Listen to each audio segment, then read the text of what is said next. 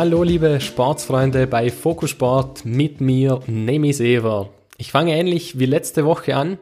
Bambi Killer, ja, richtig gehört, Bambi Killer ist bei mir zu Gast.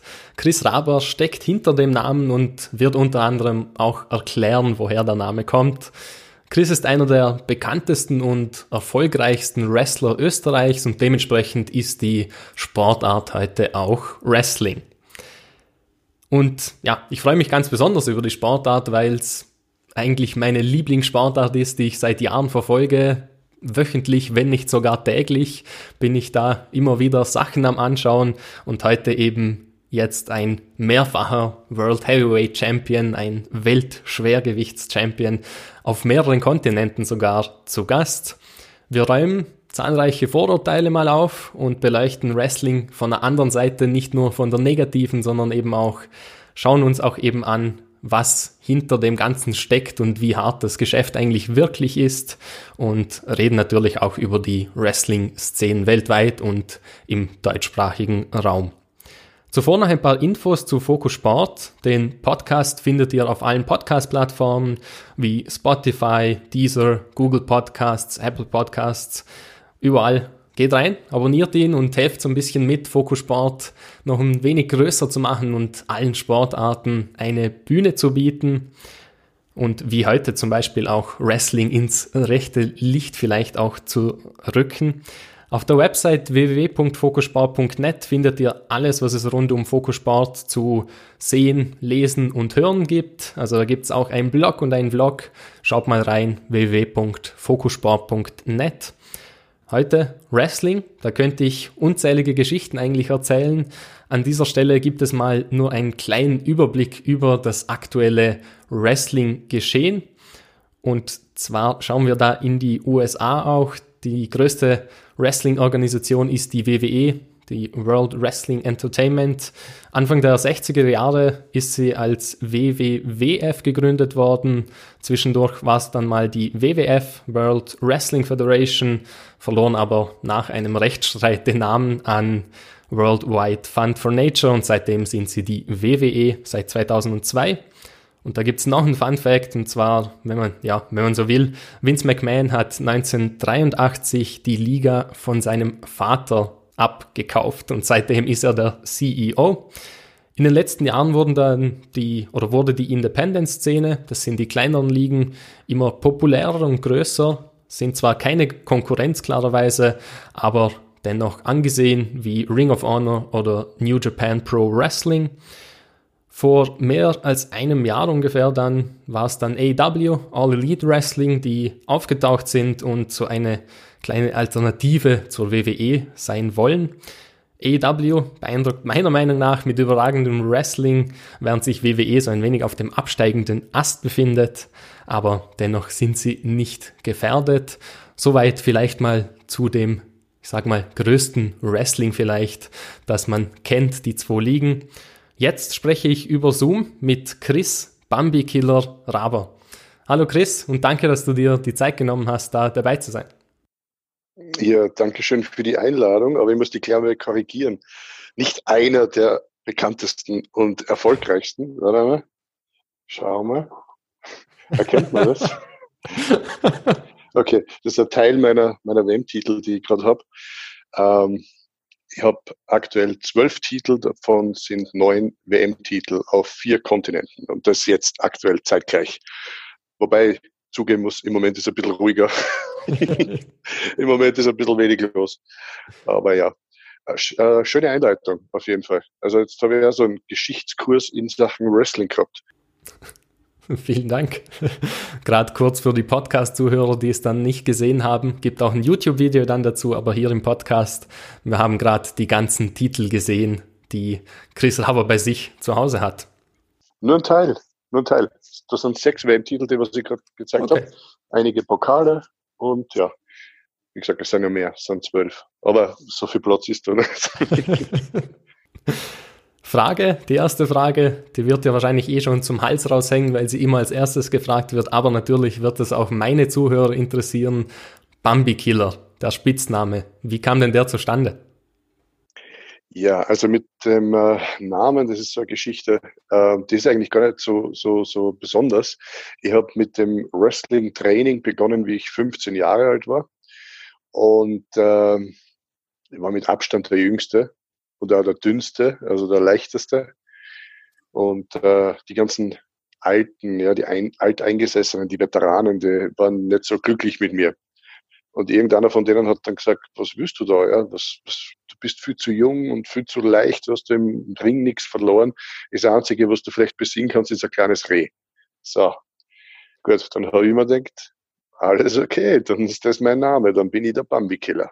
Und so ist es dann auch gekommen. Also ich habe dann äh, über ein Jahr lang trainiert und habe mit 16 Jahren dann mein erstes Match bekommen.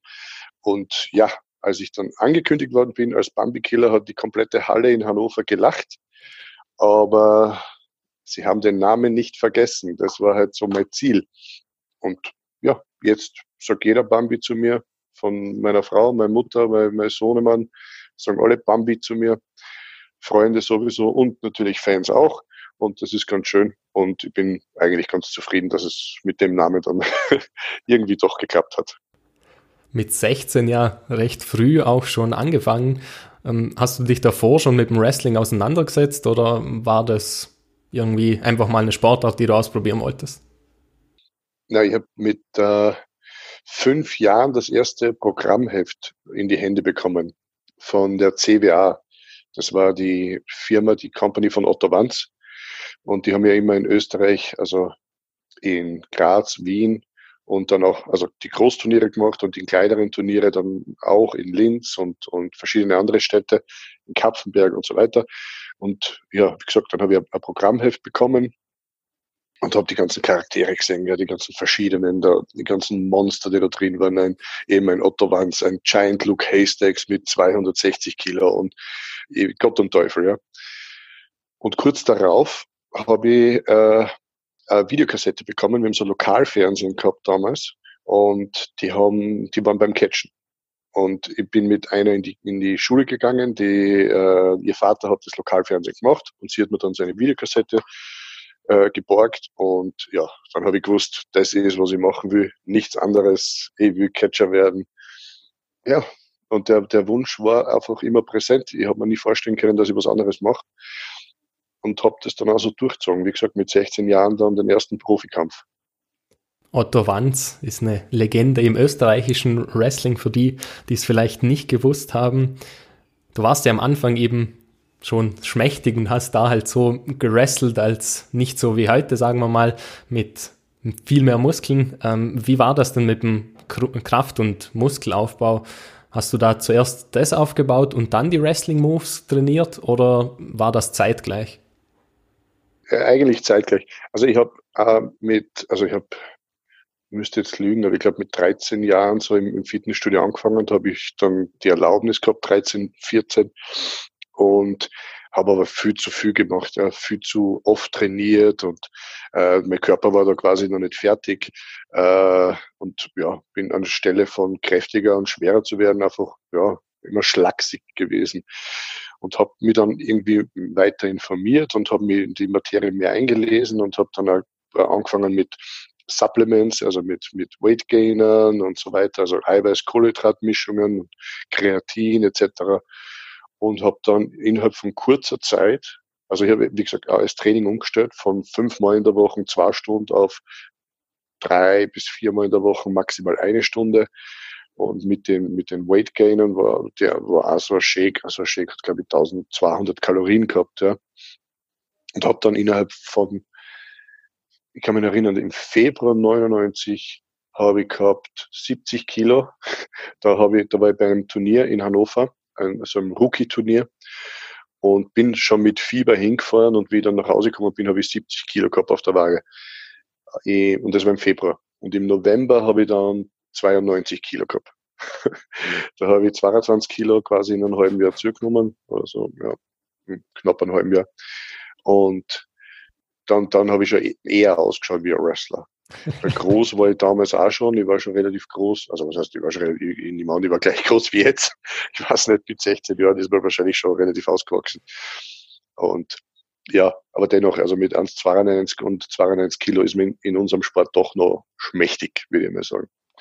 Und das hat sich aber dann gelegt. Irgendwann ist das dann sozusagen eingependelt und ich habe dann immer ja, stetig halt zugenommen und irgendwann auch so mein, mein, mein Wunschgewicht dann erreicht.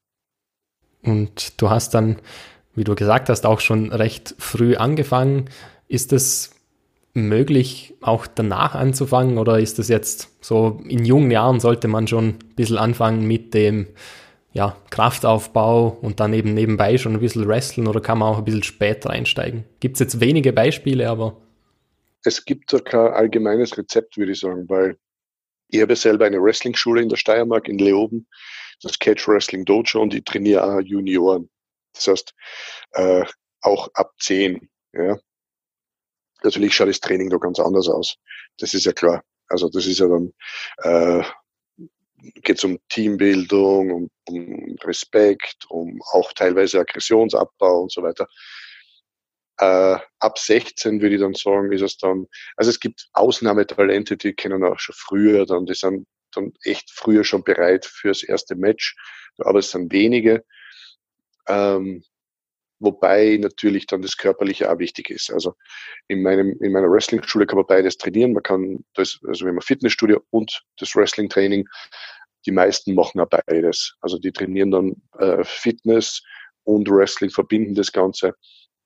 Und das funktioniert auch mit 13, 14, 15 Jahren. Äh, vor allem, ich glaube, es ist heutzutage ein bisschen einfacher, also wie vor 22 Jahren, wo ich angefangen habe, dass man da eine Chance bekommt. Ja, und bei meinen Schülern schaue ich, dass alle, die, die Potenzial haben und die, die äh, wirklich ambitioniert sind, dass die auch wirklich eine faire Chance bekommen. Und ich sage immer zu denen, ich, ich coache euch so, so gut ich es kann, ja, und ich öffne euch die Tür, aber durchgehen und, und das Beste daraus machen müsst ihr selber. Da kann, das kann ich euch nicht abnehmen. Aber da muss ich schon sagen, also es sind schon einige, die wirklich äh, ja, überzeugt haben. Also ich habe hab einige Schüler, die regelmäßig äh, unterwegs sind, die, die Schüler mitgenommen nach Japan mehrmals, nach Afrika mehrmals, nach äh, mittler, im Mittleren Osten, natürlich quer durch Europa und so weiter. Und das sind natürlich dann auch Ausnahmen, weil das ist ja was ganz, ganz, ganz Besonderes. Ist ja auch klar, man kann nicht jeden so, äh, so weit äh, fördern und, und dann mitnehmen. Aber die gibt's auch.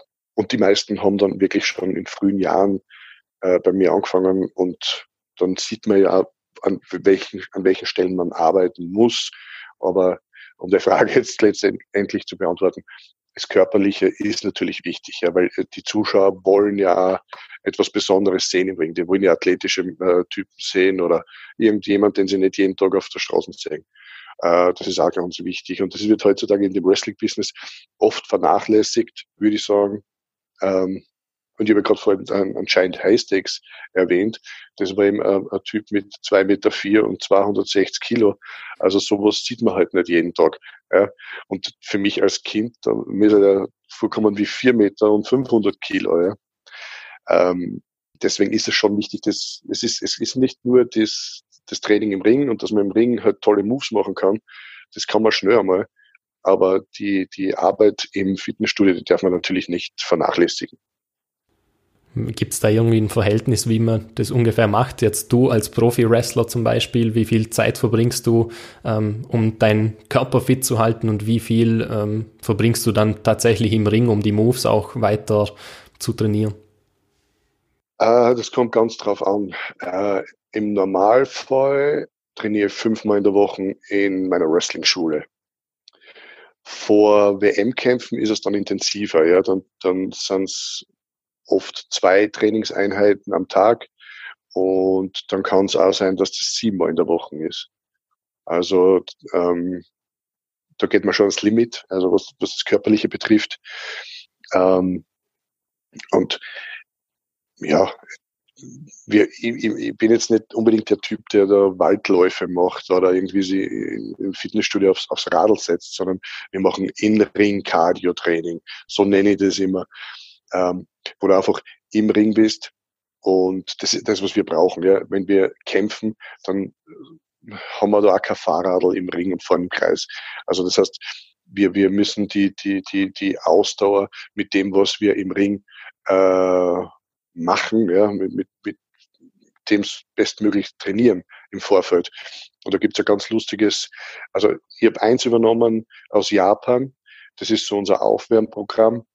Da nehmen wir ein normales Kartendeck, ja, und das wird durchgemischt und dann wird immer eine Karte gehoben. Und die Karte, die, die gehoben, es sind vier verschiedene, logischerweise, oder fünf mit den Jokern.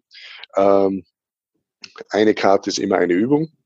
Ja, also sagen wir mal Liegestütz, Kniebeugen, äh, Sit-ups, was auch immer, ist egal was. Ja. Und die Zahl, die draufsteht, ist, sind die Wiederholungen. Eine High Card sind 25 und der Joker verdoppelt die letzte Karte.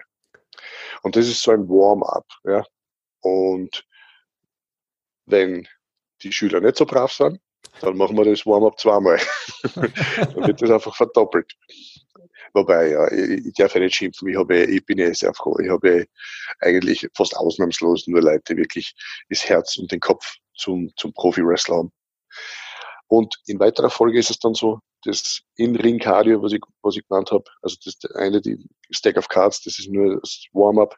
Äh, das In-Ring-Cardio-Training schaut dann zum Beispiel vor einem WM-Kampf so aus, ich nehme, ich habe acht Leute, ja, und gehe mit dem ersten fünf Minuten in den Ring, der geht raus, der nächste kommt rein, fünf Minuten, dann geht er raus, der nächste kommt rein, fünf Minuten und so weiter.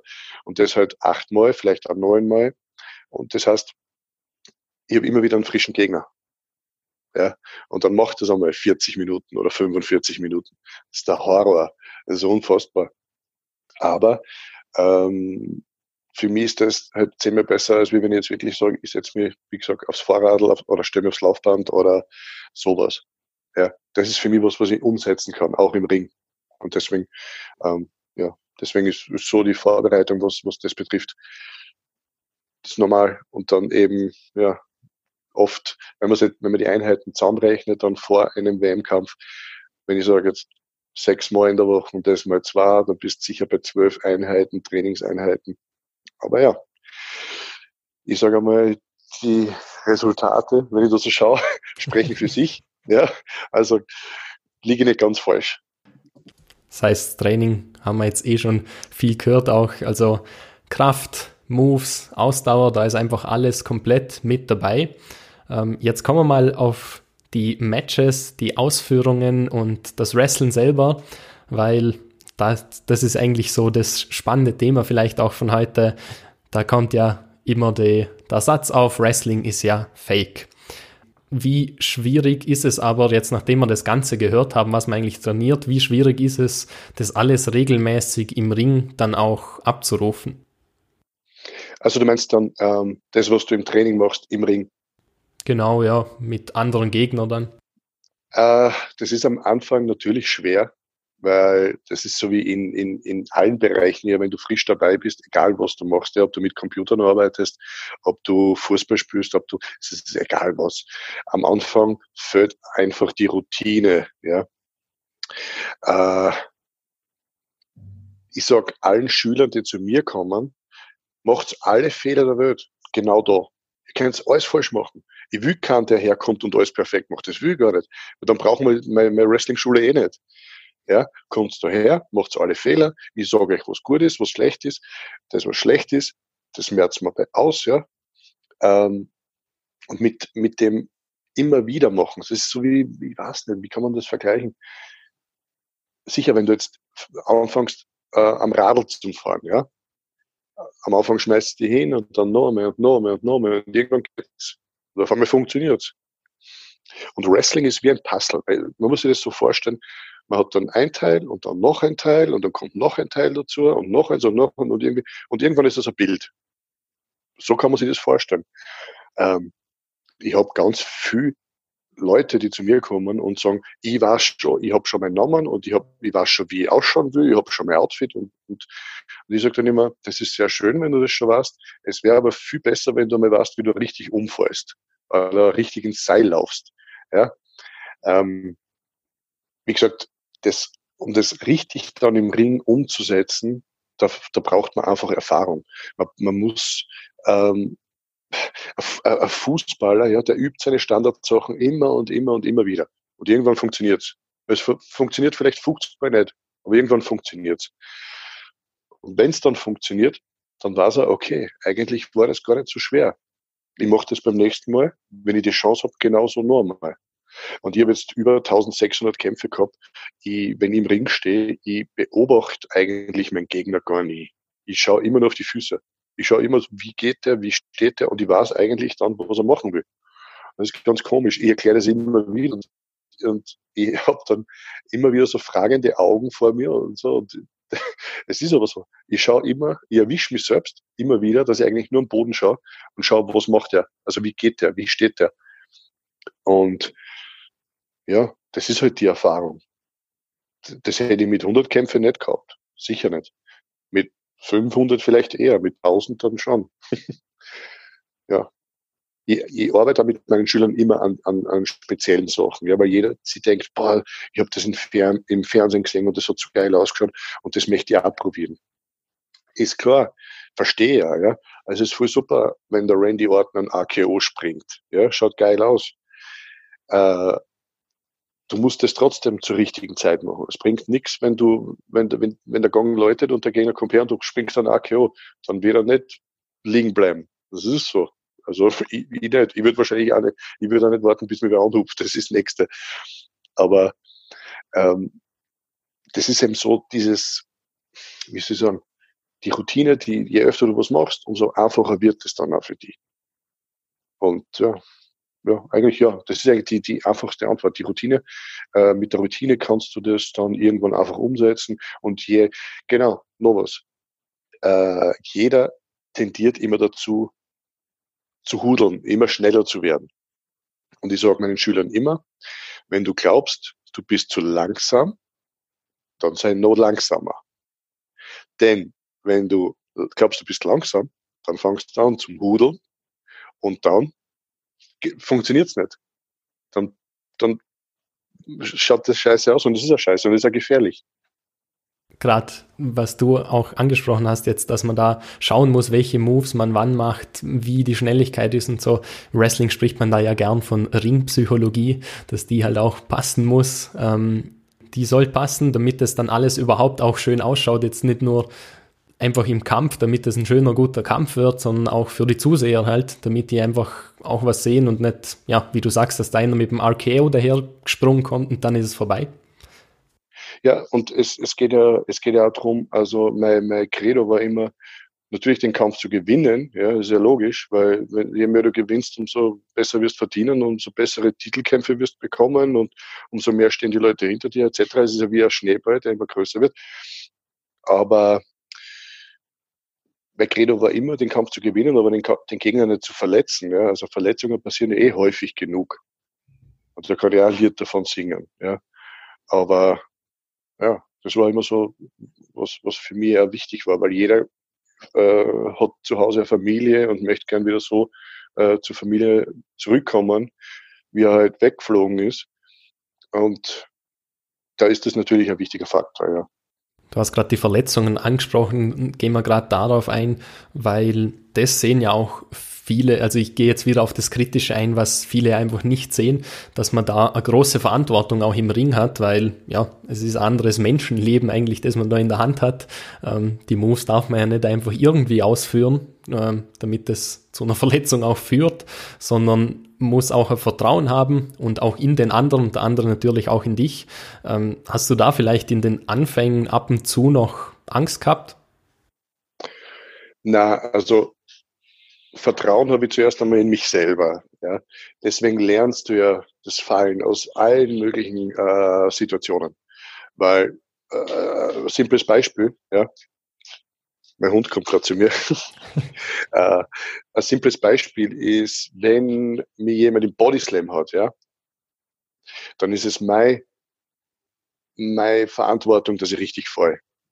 Das heißt, ich greife, ja, ich greife auf den Oberschenkel, ich schaue, dass ich poste, so nennt man das. Und das heißt nicht, dass ich dem Gegner helfe, dass er mich da oben hält, sondern ich schaue nur, dass ich richtig fallen kann. Und es gibt auch bei den ganzen Würfen, eben so wie Bodyslam, der, der schwerste, den ich geworfen habe, das war der Mabel, äh, Bissera, Big Daddy V. Der hat damals gehabt 240, 250 Kilo. Den habe ich im Bodyslam gegeben. Ja, äh, das ist nicht so, dass der mitspringt, damit das für mich leichter ist. Ja, da wäre er ein Trottel, weil er ist der, was dann am Boden fällt. Ja, äh, der kann im Endeffekt nur schauen, dass er richtig fällt. Und es gibt natürlich, es gibt schon Ausnahmen, ja, die, denen das egal ist, die, die, die dann nicht Rücksicht nehmen und die einfach irgendwie schmeißen. Man muss dir mal vorstellen, wenn du jetzt von über zwei Meter äh, nicht flach fällst am, am Rücken, sondern auf die Schulter oder am Nacken, dann war's das, ja. Dann ist einmal die Schulter kaputt oder dann beim Nacken ist es noch schlimmer. Und deswegen sage ich immer, greift hin, postet und es ist bei ganz viel äh, äh, Aktionen, bei ganz viel Moves einfach so. Nur wenn du einmal da oben bist, was willst du da machen? Ja, du kannst dann nicht die schwer machen und zappeln oder sonst was. Du kommst so oder so, aber du wirst so oder so geschmissen in der Situation. Du kannst dann nur mal schauen, dass du richtig fällst mit den Verletzungen gibt es ja genug Beispiele beim Wrestling. Äh, Beispiele, um einfach zu zeigen, wie hart die Wrestler dann tatsächlich sind. Ein Triple H, Paul Levesque, ähm, hat zweimal den Quadrizeps, also Muskel im Oberschenkel gerissen und auch mal den Brustmuskel und er hat trotzdem das Match fertig gemacht und dasselbe auch gibt es ganz viele Beispiele, ähm, dass manche ausgekugelte Schultern auch gehabt haben, die einfach selbst eingerenkt während dem Match und ja, ich auch, ich auch. Ja, eben sechs genau Mal. das wollte ihr raus. Ja. Sech, sechsmal in einem Kampf. Äh, nicht in einem Kampf, in sechs Kämpfen. sechsmal in einem Kampf wäre ein bisschen schlimm können. Nein, in sechs Kämpfen habe ich mir die Schulter, äh, also nicht ich mir, mein Gegner mir ausgerenkt und sechsmal habe ich mir es wieder eingerenkt und habe weiterkämpft. Ja. Das sind aber nur, das ist aber äh, eigentlich im Endeffekt, also das eine Mal ist in Japan passiert, das war glaube ich das erste Mal. Genau, das erste Mal ist in Japan passiert, da bin ich, äh, das war Tag Team Match. Ich, war, ich weiß nicht mehr, wer mein Partner war, aber Shinjiro Tani und Takao Mori waren die Gegner. Da war Die waren gerade außerhalb vom Ring. Da war so ein riesen Stahltor und der hat mich dagegen geschmissen, so mit der Schulter voran. Und das Tor ist aufgesprungen und meine Schulter war draußen und ich trage mich nach und ich wollte gerade schreien, weil es so weh da hat. Und wie ich mich nachtrage, ist die, die, die, das Tor wieder von hinten gegen die Schulter und hat mir die Schulter wieder eindruckt und war wieder im Gelenk. Und ach, das war schrecklich. Und das war das zweite Match von der Tour. Und ich habe in der Tour, ich glaube, 36 Kämpfe gehabt. Das heißt, die restlichen Kämpfe natürlich schwer litiert. Aber ja, auch andere Sachen. Also mein, mein linken Ellbogen gebrochen, äh, Trizeps Muskel gerissen, die Trizepssehne äh, subtotal gerissen und das war bei einmal fallen einmal falsch fallen. Da waren die Ringbretter übereinander. Das war ein neuer Ring. Bretter sind rausgesprungen, sind am anderen gelegen und ich bin mit einer Übung drauf. Und wie gesagt, Übung gebrochen, Sehne subtotal gerissen und Muskel gerissen. Ja, das sind, ich kann da so viele Verletzungen aufzählen von gebrochenen und äh, Knöchel, auch in Japan, beim ersten Mal in Japan, die, die Bänder außen und innen gerissen, alles bei Armsprung in Japan, vom Eckpfosten nach draußen, Oberschenkel gerissen in Norwegen beim WM-Kampf und, und, und. Aber das sind halt so Sachen, du machst halt dann trotzdem weiter. Also inso, insofern es halt irgendwie möglich ist. Woher Von Platzwunden braucht man gar nicht reden. Ich habe jetzt, äh, ich glaube, 57 Platzwunden gehabt. Ah, ja, Woher kommt es bei Wrestlern, dass sie dann einfach weitermachen? Weil in vielen anderen Sportarten ist es, also da ist eine Verletzung und dann liegen die einfach mal ein halbes Jahr oder können einfach nicht. Und beim Wrestling kommt man doch schnell dazu. Ja, vielleicht liegt es daran, weil eben viele Leute sagen, das ist fake und die dann sich eh nicht weh und so. Und man will dann niemand bestätigen, weil man dann äh, dort liegt und, und ich, ich weiß es nicht. Keine Ahnung. Auf der anderen Seite ist natürlich die nächste Situation das, im Wrestling, außer du hast einen Vertrag in Amerika oder in Japan als Beispiel, wenn du nicht in den Ring steigst, verdienst kein Geld. Und dann, ja, dann geht man in den Ring. Wie mir das beim Ellbogen passiert ist, eben was ich gerade erwähnt habe, das war im Oktober in Hannover und im Dezember habe ich WM-Kampf gehabt in meiner Heimatstadt. Und ich war, äh, ich bin zurückgefahren von, von Hannover, war im Krankenhaus, die haben mich geröntgt und, und Ultraschall gemacht und haben mir genau gesagt, wo der Muskel gerissen ist, wo der Übung kaputt ist. Und die haben gesagt, ja, Herr Raber, äh, wir müssen operieren. Sie können innerhalb der nächsten zwei Tage haben Sie einen OP-Termin. Und dann habe ich gesagt, ja, äh, wie lange fallen dann aus? Und die haben gesagt, ja, sechs bis acht Monate. Dann habe ich gesagt, das ist schlecht. Ich habe in weniger wie zwei Monaten meinen WM-Kampf in Leon. Dann haben die gesagt, nein, das geht nicht, das, das ist nicht, also ist nicht möglich. So, dann bin ich zum ähm, äh, Sportarzt, kurz drauf. Der hat auch gesagt, ja, also er hat noch keinen gesehen, der da das nicht operieren hat lassen, weil das ist eigentlich, ja, mu muss gemacht werden. Dann war ich bei noch einer Ärztin, einer Spezialistin für Ellbogen und, also Ellbogen und Trizeps und die hat gleich gesagt, Herr Aber, ich weiß, ist egal, was ich Ihnen sage, Sie werden es eh nicht machen. Ähm, ich weiß, es geht Ihnen um Ihren Kampf und ich habe noch keinen gesehen, der was, den, den ich zutrauen würde, so hat sie das gesagt.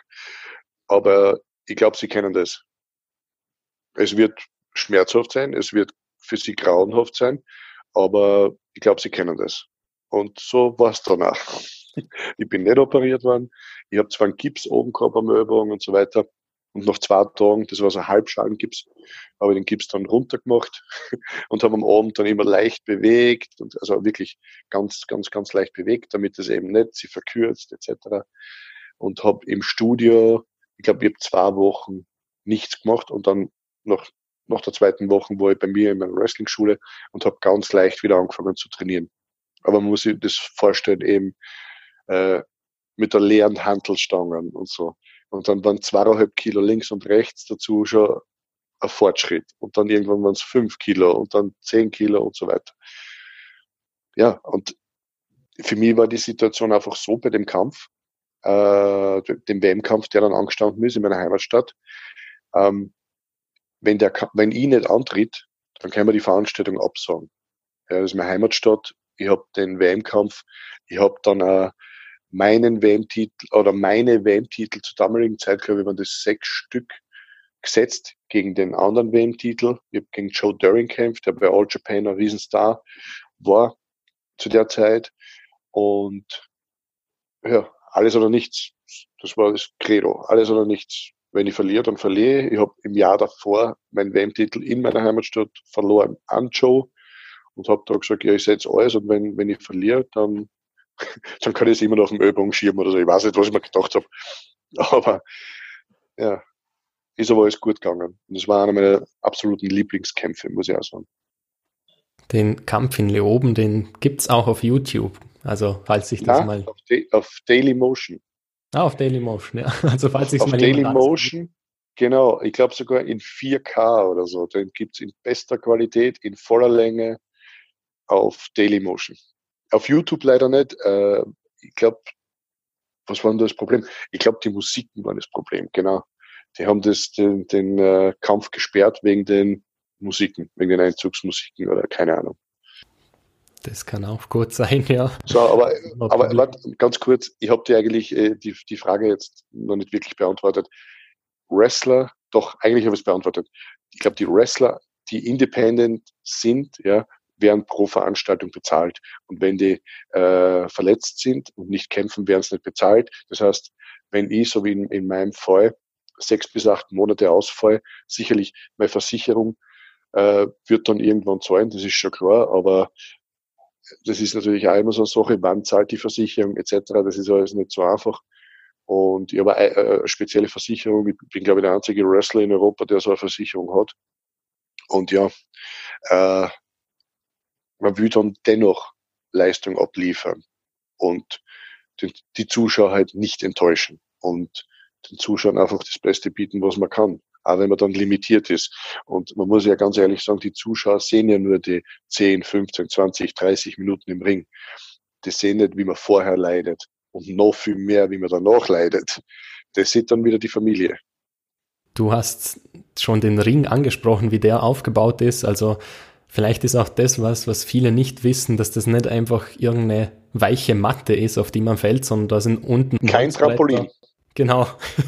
da sind unten Holzbretter und ein kleines, ja, ein kleiner Schaumstoff Belag drüber ähm, und das war's eigentlich schon. Das heißt, wenn man da drauf fällt, ist das wirklich hart. Kannst du da, also wie hart ist das wirklich? Also, es gibt ja natürlich ganz viele verschiedene Arten von Ringe. Ja. Mein Ring ist ähnlich wie der von der WWE. Äh, das heißt, wir haben die vier Eckpfosten. Von Eckpfosten außen zu Pfosten ist ein Hauptträger quasi, außen von Pfosten zu Pfosten. Dann quer über, also von einer Seite zur anderen sind Querträger.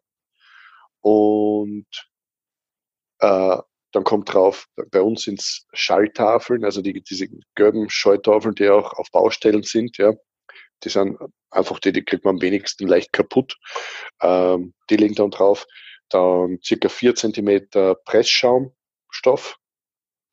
Das ist relativ fest. Ähnlich wie, wie die Judomatten, die sind ja relativ fest. Und ja, und dann die Plane, damit, dann wird das runtergespannt, damit nichts verrutscht. Und die Seile sind auch wieder verschieden. Ja. Es gibt äh, Sisal-Seile, das hat die WWE, äh, Hanfseile, das ist ähnlich wie Sisal. Und ich habe in, in, meinen Ringen äh, sind verschiedene Bahnen. Ja. Also beim obersten Ringseil sind, glaube ich, 26 Bahnen gezogen. Äh, eine Bahn hält 800 Kilo. Es gibt aber auch Stahlseile und äh, ja, die Stahlseile sind aber gefährlich. Also ich habe früher einmal im Trainingsring Stahlseile gehabt und im großen Ring auch Stahlseile, aber da haben sie laufend Leute verletzt. Also äh, als Beispiel, ich habe einen Schüler gehabt, der hat sich beim Seile laufen, beim Training, die Rippen gebrochen. Weil immer Stahlseile, wenn du das spannst, das gibt halt nicht nach. Ja. Also das heißt, ein minimaler Spielraum. Und wenn du da einmal falsch reinlaufst, dann ja, passieren Verletzungen. Und ich bin mit den Seilen, Seilen, die wir jetzt haben, sehr zufrieden. Und wir haben auch keine Feder unterm Ring. Die WWE hat auch keine Feder unterm Ring. Das ist äh, eine Oberflächenspannung. Bei uns sind es Zurgurte oder Spanngurte, die von Ecke zu Ecke außen und quer gespannt werden. Und damit wird die Oberfläche, schwingt die etwas. Ja, ähnlich wie ein Judoboden. So, ich, ich stelle mir das ähnlich vor um weiter aufs Thema zu gehen, wie eben aufs Wrestling-Leben auch. Ähm, man wrestelt ja auch nicht nur einmal die Woche. Das ist auch sowas, was man vielleicht nicht sieht. Da gibt's zum einen die großen Shows, die man auch im Fernsehen sieht oder die auch beworben werden, aber ganz viele kleinere natürlich auch. Ähm, da gibt's bei der WWE auch ganz viele Zahlen, dass die ja teilweise 150 bis 200 Matches im Jahr haben. Du hast schon erzählt, dass du da weit über 1000 Matches gehabt hast und das ja, ist schon eine Riesenzahl, was oft bedeutet, dass man auch jeden Tag, jeden zweiten Tag mal wrestelt war das bei dir auch so, dass das dann einfach wirklich Matches nacheinander gereiht waren? Ja, das kommt aufs Land drauf an. Zum Beispiel in England habe ich in äh, 21 Tagen 40 Kämpfe gehabt. Das ist ganz interessant, ja, weil dann hast du so eine Nachmittagsvorstellung irgendwo und fährst umgezogen, so wie du bist, in Wrestling-Klamotten äh, zur nächsten Veranstaltung. Das ist ganz lustig, wenn dann so äh, ein Bus mit Wrestlern aussteigt, bei der Raststation aufs Klo geht und alle schauen aus wie Wrestler, als würde es gerade rund gehen. Ähm, und ja, wie gesagt, in Japan auch, ja, das ist auch so, dass da Tournee und, und, und bis dann halt, äh, meine längste Tournee waren fünf, eineinhalb Wochen. Ja, dann freust du über jeden freien Tag, ganz ehrlich. Also jeder freie Tag ist dann so, ja, heute kann ich ein bisschen länger aufbleiben äh, und ausschlafen und ich muss nicht schauen, wann muss ich beim Bus sein und ja, das, das schon, ist schon, ja, intensiv, also für, für den Körper sehr anstrengend. Äh, ich denke mal, also das war immer so, bei, speziell bei All Japan, wenn du eben so eine fünf Wochen Tour hast, und dann bis zur Hälfte der Tour ist es echt so, wo du denkst, warum mache ich das? Ich spüre jeden Knochen und mir tut alles weh und so. Und dann ab der Hälfte, dann geht's irgendwann. Ja, wenn du weißt, es geht langsam Richtung heimwärts. Und dann am letzten Tag, wenn du dann den, den Umschlag kriegst mit der Bezahlung, dann denkst du, okay, jetzt weiß ich wieder, ich es gemacht habe. Passt. ja, aber es ist, es ist schon, es ist natürlich, ähm, das Business generell ist kein Zuckerschlecken. Ähm, ich habe mittlerweile das Privileg, egal wo ich hingeflogen wäre, ja, nach egal wohin, nach Dubai, nach Katar, nach Pakistan, nach Indien und so weiter. Ich wäre immer ähm, Business Class oder First Class geflogen und das macht das Ganze sehr, sehr viel angenehmer.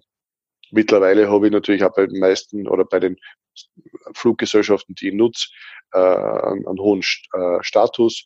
Das heißt, ich kann auch, selbst wenn ich Economy fliegen würde, in die Lounge und brauche kein Geld ausgeben am Flughafen und so weiter. Und das, ja, das Reisen ist sowas, ja. Das ist das, was die meisten nicht, also nicht, nicht, nicht bedenken, wie anstrengend das sein kann, ja. Und das ewige Warten und so. Aber wie gesagt, wenn du dann Business Class fliegst oder First Class fliegst, dann ist es schon ein bisschen angenehmer. Also das, das nimmt dann schon ein bisschen, äh, ich würde mal sagen, den Stress weg. Das ist das schon bis man zu dem Status kommt, braucht es eben eine Weile. Das ist bei den Topstars eben so, dass die dann das alles bekommen. Aber gerade bei der WWE zum Beispiel auch, weil ich mich da so ein bisschen auskenne auch, ähm, da ist es ja so, dass sogar ganz, ganz viele Wrestler das alles selbst organisieren müssen. Also das ist nicht organisiert für die. Die müssen erstens eine Fahrt selber organisieren, die müssen dahin. Die Flüge sind schon organisiert. Bei den Flügen ja, aber es gibt zwischen den Shows äh, öfters mal genau, Wrestler. Mietautos. Genau, Mietauto, hinfahren. Das geht ja dann auch teilweise fünf, sechs, sieben Stunden, je nachdem, wie weit das weg ist. Und dann vielleicht mal was essen, übernachten, trainieren, wrestlen. Und so geht es eigentlich weiter. Also das steckt alles auch noch hinter dem, aber, was wir sehen. Genau, das ist aber bei der WWE so. Das ist bei der WWE so der Fall. Komischerweise, warum auch immer, also alle anderen äh, Companies, die ich kenne und für die ich arbeite, da wird das alles organisiert. Die WWE macht es anders, nur man muss ja sagen, bei der WWE, selbst wenn du einen Vertrag hast, du bist ja trotzdem independent. Ja. Du bist ja Independent Contractor und ja, die haben da anscheinend ein, ein Schlupfloch gefunden und solange da kein Wrestler-Gewerkschaft ist, sage ich einmal, und sie die Wrestler nicht querstellen, werde das beibehalten. Ja, logisch, verstehe ja. Aber es gibt ja Wrestler, ich glaube Randy Orton, Brock Lesnar, äh, es gibt ein paar, die haben sich diese Tourbusse gekauft. Kennst du? Ja. ja. Und das ist ja wie, wie wirklich wie ein fahrendes Apartment. Also da hast du alles. Ja. Und das, das stellen wir wieder super vor. Weil dann brauchst du auch nicht, stell dir mal vor, selbst wenn du jetzt fliegst von einer Stadt zur anderen, ja, dann musst im schlimmsten Fall zwei Stunden vorher dort sein, warten, warten, warten, dann boardest, dann fliegst, im schlimmsten Fall hast du eine Connection, das heißt, du musst vom Flugzeug außer, warten, warten, warten, fliegst weiter. Und mit so einem Tourbus ersparst du das alles. Du hast einen Fahrer und wenn du lustig bist, spielst Playstation oder schaust Netflix oder machst was weiß ich was, isst gut, legst in dein Bett, schlafst, bist ausgeruht und bist dann, ja, sehr cool. Aber natürlich musst du einen gewissen Status haben, damit du dir das leisten kannst. Ähm, aber ja, wie gesagt, das ist Amerika, das ist halt die WW. Ich glaube, AEW macht das auch nicht so. Ich glaube, die sind da auch sehr viel äh, spendabler und machen, haben das besser gelöst. Äh, aber alle anderen äh, Veranstalter, die ich kenne, für die ich arbeite, die, da ist das ganz anders gelöst. Und wenn wer fahren muss, werden die Fahrten organisiert, werden die Fahrten natürlich auch bezahlt. Und, ja. Gerade bei der WWE, wer es nicht kennt, ähm, meiner Meinung nach zumindest, also da läuft ganz vieles falsch, ist auch sehr viel einfach, was ihnen viel bringt und Geld einbringt natürlich und auf ihre Wrestler schaut man da sehr, sehr wenig, bis auf die wenigen Topstars natürlich, auf die muss man schauen, auf die kleineren. Deswegen sage ich, deswegen sage ich, äh, Wrestler-Gewerkschaft wäre sehr, sehr angebracht, speziell in Amerika. Äh, Jesse Ventura wollte das machen und da ist keiner mit eingestiegen und dann ist er irgendwann, äh, das war eh Ende der 80er oder so, rausgeschmissen worden und war dann bei der WCW. Und der hat dann gesagt, ja, mir ist wurscht, weil ich bin eh Schauspieler, ich krieg meine, meine Hollywood-Pension, ich weiß nicht, ob man es so nennt, ja, aber ich sage meine Hollywood-Pension, mir ist scheißegal, ich bin bei der Gewerkschaft und wenn ihr nicht so clever seid und da mitmachen wollt, dann ist mir auch wurscht. Recht hat er. Äh, in Amerika ist halt so, sehr, sehr viele, ich war ja selbst in Amerika, ich habe selbst einen WW-Vertrag gehabt, äh, sehr, sehr viele, die würden auch für 300 Dollar die Woche sagen, ja, super, ich freue mich und mache das. Nur damit sagen können, sie sind WWE-Wrestler und haben einen WWE-Vertrag. Ja, ist halt so. Da gibt's einen Comedian, mir fällt gerade der Name nicht ein, der hat es mal ziemlich gut dargestellt, wie das mit den Verträgen abläuft in der WWE.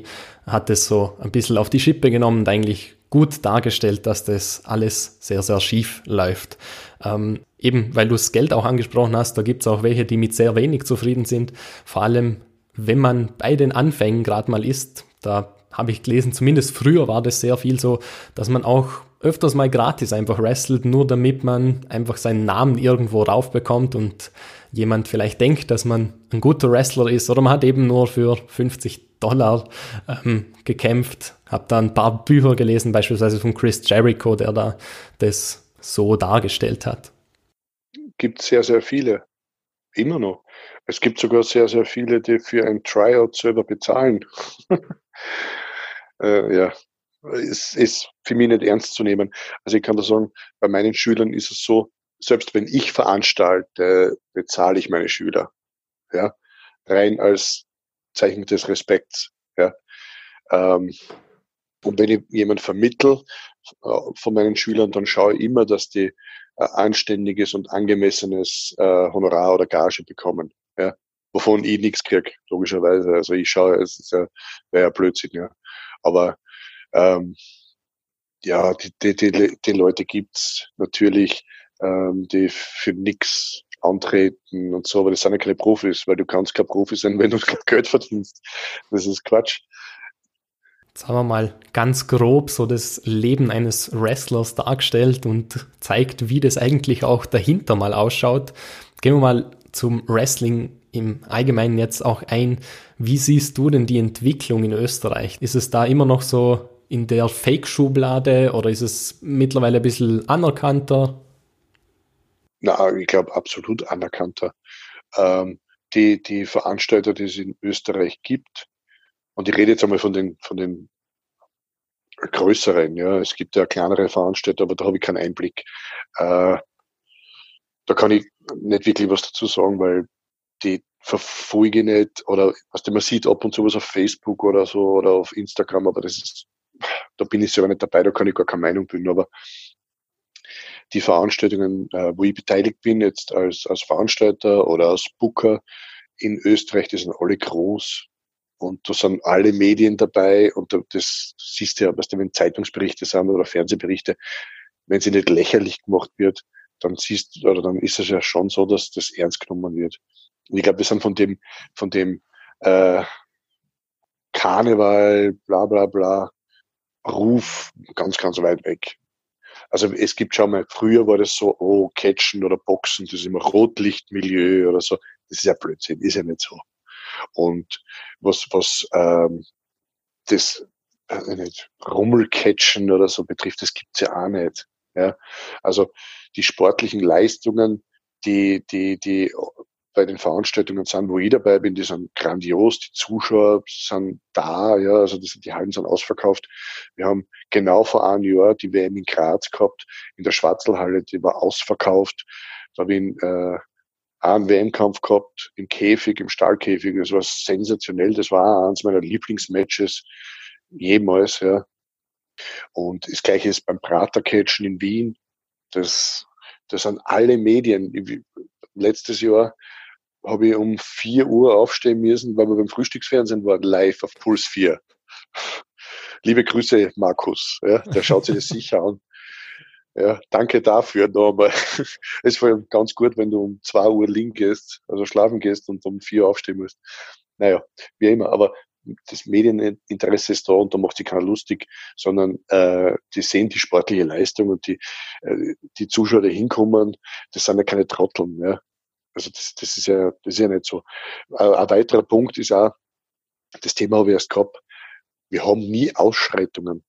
Das heißt, wenn Leute hinkommen, egal ob Kinder, ob, ob Erwachsene, wenn Erwachsene dabei sind, die, die, die, die Aggressionen haben, dann bauen die die Aggressionen ab, weil sie das rausbrüllen können. Ja.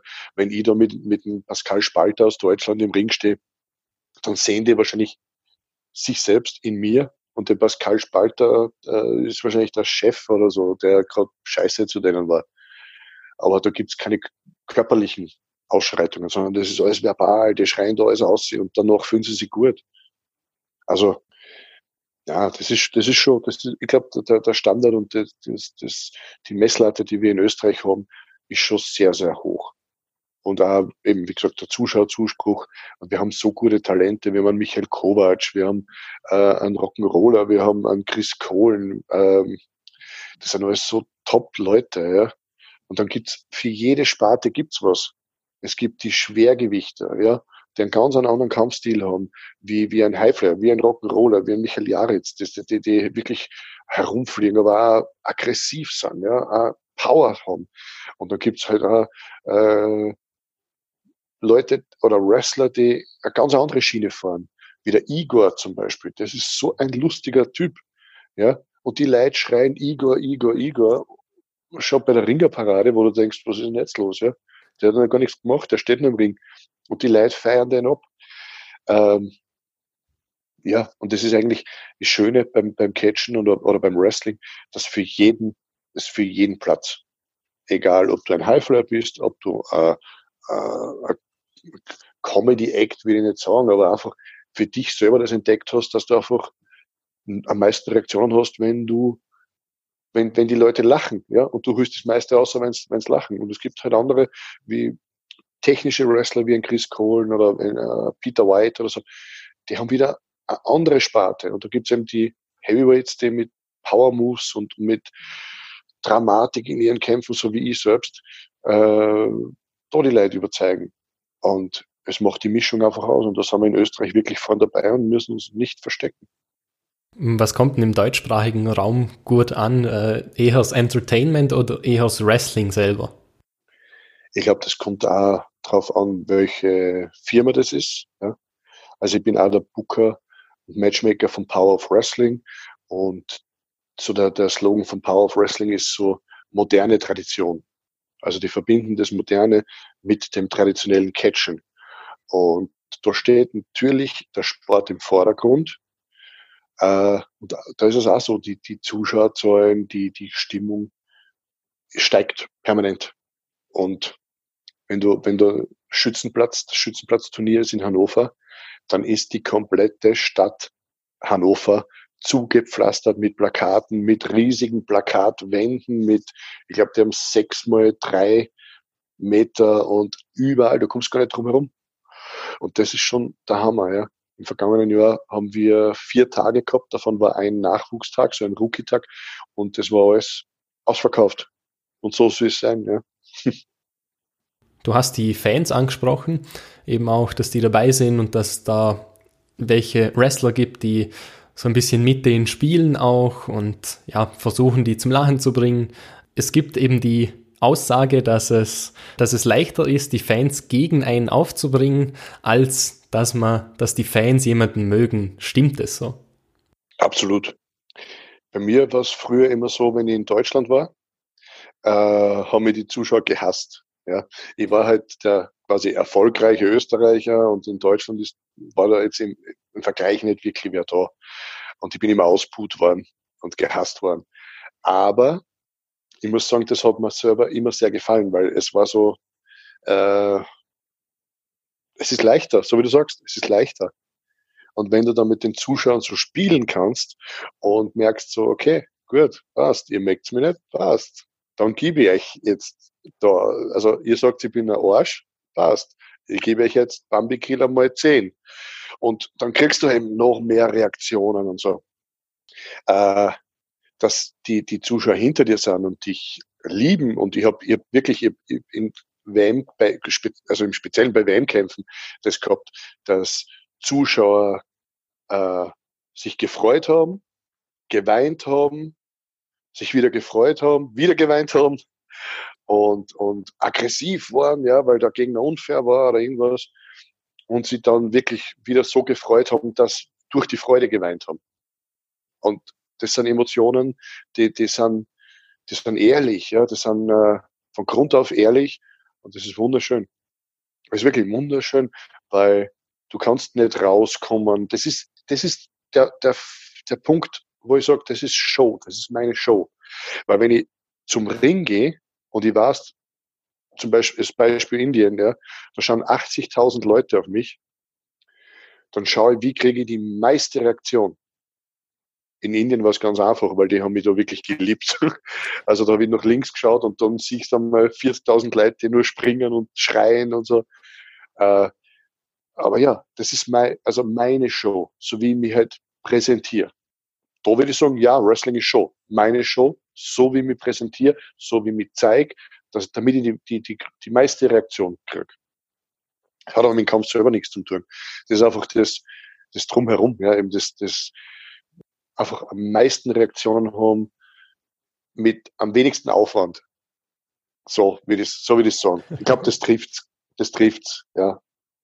Weil du musst ja nicht hingehen und irgendjemand ins Gesicht spucken, ja. Dann hast du auch Reaktionen, aber dann bist du ein Todel, ja.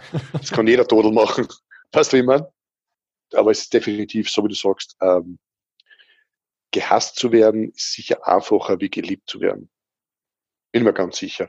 Weil der Zuschauer, der ist ja nicht dumm. Der sieht ja, der hat ja, der, der kriegt ja das schon mit, ja. Wer ist jetzt wirklich sympathisch und wer nicht. Wie verhaltet sich jemand vor dem Kampf und nach dem Kampf? Und das habe ich ganz oft schon beobachtet. Ich selbst, ich war, also, glaub, kann ich behaupten, ich war immer einer, der sich immer Zeit genommen hat für Fans.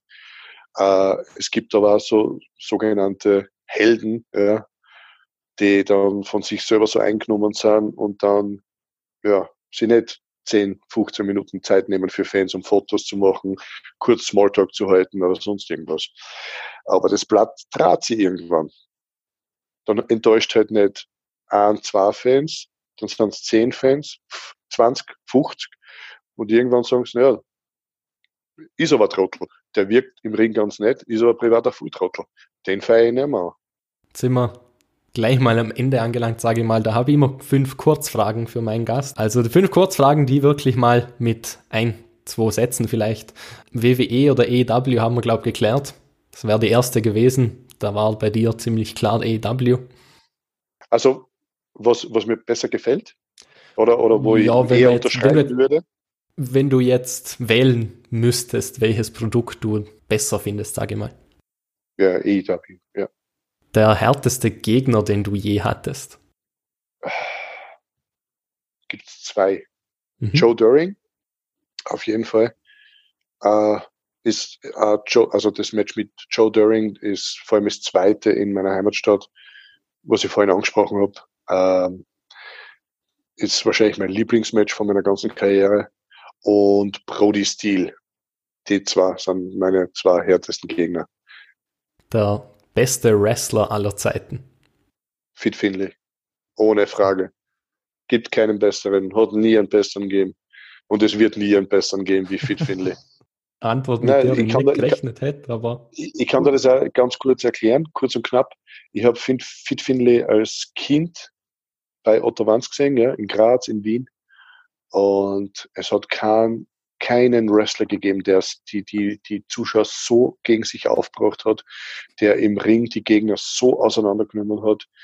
Äh, wenn Zuschauer so auf einmal so, so in einer Zone waren und, und den angreifen wollten, der, wo die Ordner hingestürmt sind, ja, und der mit rausgegangen ist, ja, mit den Ordnern, wo die, die Ordner den Zuschauer, der halt gerade irgendwie randalieren wollte, den rausschmeißen würden. Und der ist mit rausgegangen und hat den noch mehr angefeiert und gesagt, komm her, komm her, mach was.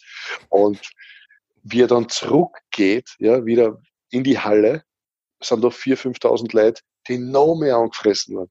Und egal mit welchem Gegner Fit Finley im Ring gestanden ist, äh, das war immer der beste Mann, egal mit wem. Und unvorstellbar. Und am Mikrofon genau dasselbe. Also es gibt keinen besseren Mann. Wird's nie, wird's nie geben. High Flying oder Mat Wrestling? Was spricht dich mehr an? Mat Wrestling. Zum Abschluss eine Frage, bei der ich meine Gäste immer gut kriege. Ähm, deine Sportart, wenn es nicht Wrestling wäre?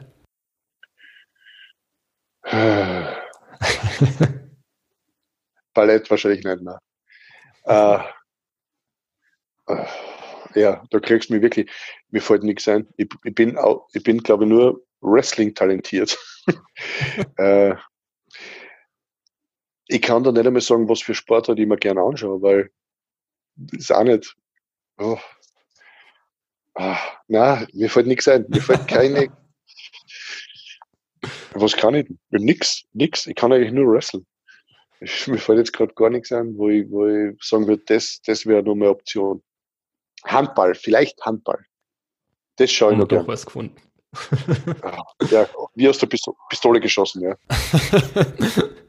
ich habe einen Wrestler fast sprachlos gemacht. Bin ich, bin ich stolz drauf schon mal. so, das war's mit meiner Lieblingssportart. Die ist jetzt auch bei Focus Sport endlich vertreten. Nummer 14, Wrestling. Ähm, wird, wie gesagt, zwei Versionen geben. Eine kurze Version, eine lange Version. Aber genau das macht Wrestling eigentlich aus? Da gibt es so viele Geschichten, da kann man so lange drüber diskutieren. Da ist, steckt viel mehr dahinter, als man eigentlich denkt. Und ich glaube, das hat Und man. ich bin mehr für die lange Version. das hat man halt. Ich wollte, nicht, ich wollte nicht unterbrechen, Entschuldigung. Kein Problem, kein Problem. Haben wir halt alles gesehen? Ähm, ja, ich hoffe auch, dass wir ein bisschen die Vorurteile zumindest mal aufgehoben haben und gezeigt haben, dass hinter Wrestling einfach wirklich also, hartes Geschäft Wenn es vor, Vorteile gegeben hat, dass Wrestler nicht gerne reden, dann habe ich das auf jeden Fall richtig gestellt. das ist eins. Also gerade an die Nicht-Wrestling-Fans vielleicht. Da kriegt man immer gute Geschichten raus, das merkt man auch bei Podcasts. Ähm, wie man es bei meinem gemerkt hat, ich finde das ziemlich cool, ähm, dass das auch so vielleicht abgelaufen ist. Bei Wrestling-Podcasts wird ohne Pause geredet und da gibt's Millionen von Geschichten, die es vielleicht bei anderen Sportarten nicht so gibt. Bei Wrestling auf jeden Fall zu allen Themenbereichen auch. Ähm, zu meiner Sendung. Die nächste gibt's dann am 20. Juli. Äh, wer die Gäste sind, könnt ihr auf meinen Social-Media-Kanälen äh, nachschauen, wo ihr auch ganz wichtig Fragen einschicken könnt. Dann wird das Ganze ein wenig interaktiver. Auf Instagram findet ihr mich auf focus.sport, Facebook Fokussport, Twitter unter Nemisever. Da gibt's laufende Infos zu allen möglichen Sportinhalten und auch ein Quiz am Sonntag nach der jeweiligen Sendung, die ausgestrahlt wird. Ansonsten noch die Website www.fokussport.net, da habt ihr alles zusammengebündelt, wo ihr alles finden könnt. Schaut natürlich auch bei Chris Bambi Killer Raber vorbei auf seinen Social oder auf seinen Social Media Accounts oder natürlich auf auch beim Catch Wrestling Dojo, seiner Wrestling-Schule und dem Fitnesscenter da natürlich auch sehr gerne vorbeischauen. Bambi Killer Official. Bambi genau. Killer Official ist meine Instagram-Seite. Liken und, und gefällt mir und Herzchen drücken und das ganze Schmarrn. Auf jeden Fall. äh, ich bedanke mich jetzt schon mal bei dir und wünsche dir weiterhin natürlich viel als erfolgreichster Wrestler Österreichs. Jetzt sage ich es richtig. und ich hoffe, es hat auch dir gefallen, dass wir das mal ein bisschen von der anderen Seite beleuchtet haben. Also ich kann da ganz ehrlich sagen, hätte es mir nicht gefallen, dann wäre noch zehn Minuten Schluss gewesen. so ehrlich sind Wrestler. An dieser Stelle ermutige ich normal meine Zuhörer, dass sie die Sportart auch ausführen, wobei ich sagen muss, beim Wrestling bitte nicht einfach daheim von selbst ausführen. Es ist sehr gefährlich, kann sehr viel schiefgehen. Haben wir auch heute gehört, dass da viel schiefgehen kann. Lieber zum Bambi-Killer in seine Wrestling-Schule gehen und sich das mal zeigen lassen. Und er zeigt euch bestimmt auch gern, wie unter Anführungszeichen fake das Ganze ist. so viel zu dem. Und als Abschluss habe ich immer vielleicht gedacht, Magst du eine kurze Promo halten und so ein Wort an die Wrestling-Kritiker richten, die denken, dass das Ganze fake ist? Also an alle Wrestling-Kritiker da draußen, ja. Wieso schau dir nicht einfach Wrestling und genießt die Emotionen. Genießt athletische Menschen anzusehen, mit sportlicher Leistung euch unterhalten zu lassen. Und die, die es wirklich ernst meinen und sagen, das ist also nur Scheiß, probiert es aus. Kommt zu mir, kommt nach Leoben, kommt in meine Wrestling-Schule, zieht euch um, geht's in den Ring, geht's mit mir in den Ring und dann schauen wir mal, wer am Ende lacht. In diesem Sinne, euer Bambi-Killer. Das war Wrestling, ihr habt's gehört, da war ein Angebot dabei, probiert selber aus bei Bambi Killer. Bis dahin und bleibt sportlich.